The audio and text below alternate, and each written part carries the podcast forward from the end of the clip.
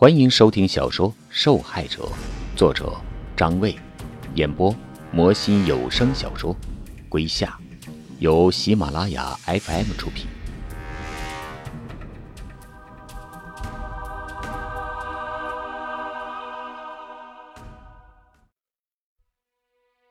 第四十一集，这是再普通不过的骗人伎俩，大致是说，通过神神叨叨的咒语。能让询问者死去的亲人复生，然后屈服庇护，无非就是这些东西。至于那个砍头的把戏，在后来若干年里，电视上也演过类似的玩意儿。杨东的道具到底奥妙在哪儿，以及为什么那个女孩会发生意外，现在还没有个定论。他在逃跑之前把那个道具彻底给毁了，没准他还带走了几条零件。后来勘察的人员死活都没有参透其中的玄机，这些已经不重要了。问题始终围绕着那具小女孩的尸体被藏到哪里去而展开，还有那个女孩姓甚名谁，从哪里来，都一无所知。周秉国这些信息仅仅填补了案子本身的一些空白，我依然不知道他们和林木有什么关系。我皱着眉头听完周炳国的讲述，他也发现了我心中的疑问。有件事儿你一定不知道，童年的林木就生活在这个小城市里。周炳国说：“什么？”我竖起耳朵，把身子倾了过去，好像没听明白。你说什么？周炳国把那句话又重复了一遍。我愣在那儿，不知道该说些什么。这个我还真没听说过，林木也从来没有和我讲过。然后呢？我接着问。窗外传来汽车刹车的声音，周炳国的第六感依然敏锐，他突然停止说话，站起身走到窗边，隔着窗帘向下望去。怎么了？我佯装问道。他突然紧张起来，把手指竖在嘴前。是警车。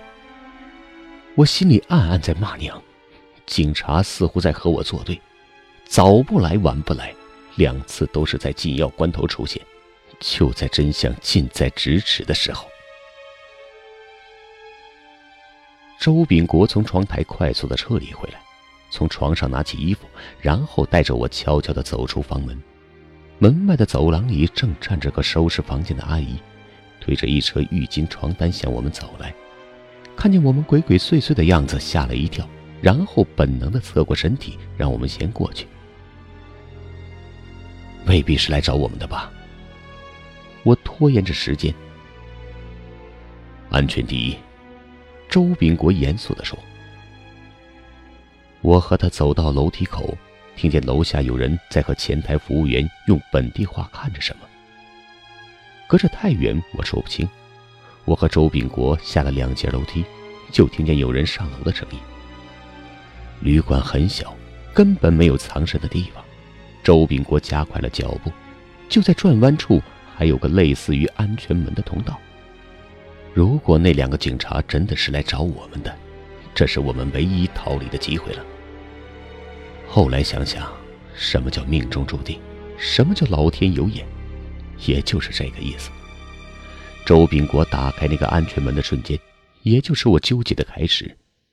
还是原来的问题，如果再放周炳国走，显然不妥。可一旦我被警方控制住，林木的案子是否还能重新翻出来？我还是否能够参与其中，就成了未知数。犹豫也就是几秒钟的时间，可几秒钟足够了。警察越来越近。很快就能看到我们了。周炳国挥舞着手势让我快点我脑子里边想着事儿，一边本能的听从着周炳国的指挥，紧接着一脚踏空，把脚脖子扭了一下。我发誓，这真是个意外，我不是故意的。周炳国赶紧过来搀我起来。警察已经看到那扇安全门了，我们只得再回到二楼。警察听到动静，快步跟了上来。大喊一声：“站住！”原本周炳国有多种方式来应对眼前的事情，可以和警察周旋，或者逃跑，就算最坏的打算被抓进去，依然还有谈判的余地。可偏偏当时周炳国紧张也好，脑子一热也好，用的是最愚蠢的办法。我们来到二楼，后面的警察紧随而至。周炳国跑过先前的那个保洁阿姨，不知出于什么目的，竟然用手勒住了他的脖子。更直观一点的说，他用手推车上的一把美工刀绑架了一个人质，来威胁警察：“把刀放下。”警察的枪已经掏出来了。周炳国急了，一时以往的沉着和睿智，憋着嗓子让我快踹开房门。我站在那里没有动，快点儿！他突然愣住了，随即反应过来，盯着我：“是你。”是你报的警，我没说话，警察已经悄悄潜了过来。周炳国凶狠地看着我，却没有注意自己身体已经暴露在对方的射程之内。我用余光看到了警察的动作，还没来得及阻止，枪声响起。周炳国中弹。您正在收听的是由喜马拉雅 FM 出品的《受害者》。周炳国被送进了医院，我也被捕了。漫长的调查期枯燥又折磨人，就像一部晦涩的艺术片。我得不停的揣测，究竟发生了什么，以及接下来会发生什么。由于我所在的单位的强势介入，当年的侯文杰案得以重审，并在这一年来在我身上所发生的那些离奇的事件。都重新做了梳理。我在本城的拘留所里待了两个月，形势稍有好转，起码暂时洗清了我的冤屈。主要表现在我不用蹲在拘留所的笼子里独自面壁思过了，但每天还是要到局里报道，工作肯定是暂时被停止了。他们还得防备我是否悄悄的溜走。案子究竟查的怎么样，进展到什么程度？我一无所知。这些天，我就像个被人唾弃的社会公敌，无人理睬。即使我找到原来的那些同事，仅仅是为了唠唠家常，也被有意无意的回避着，生怕牵扯进来，引起不必要的麻烦。由于上面说过不能出城，更别说出国了。我想要找个地方散散心，也成了一件遥不可及的事情。一直到了第二年春天，才算有点眉目。据说当时参与包庇案的一干人等，轻则撤职，重则追究法律责任，几乎无一漏网。这也应了那句“不是不报，时候未到”的俗语。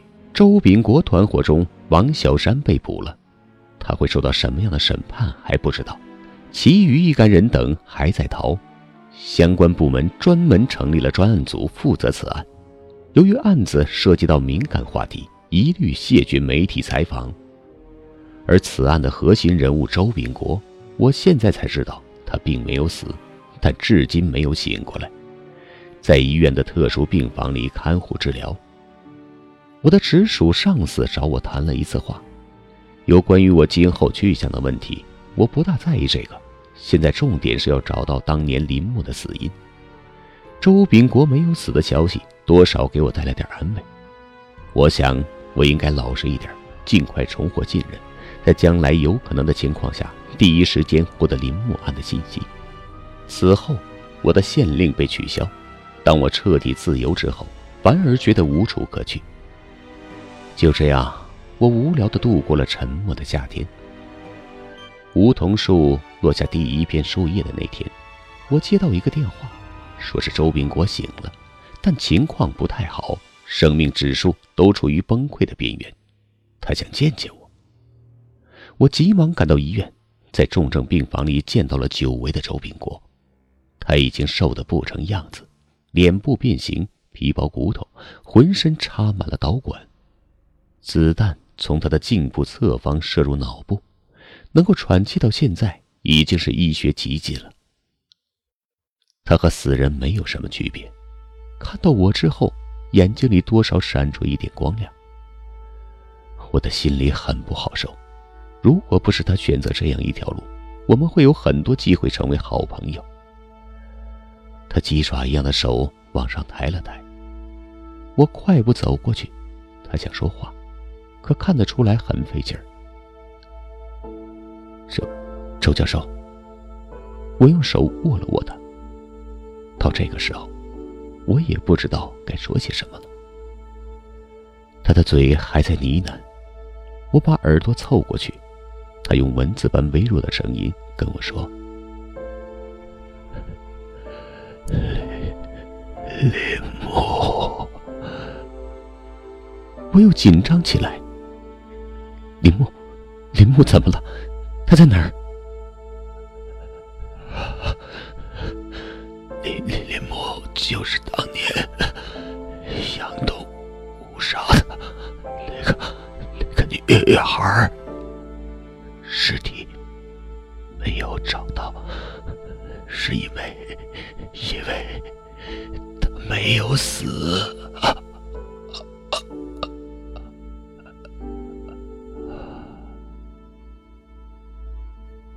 我感觉到周秉国握着我的手，突然没了半点力气，人也不再喘息。我把手一松，他的手便滑了下去。听众朋友，本集播讲完毕，感谢您的收听。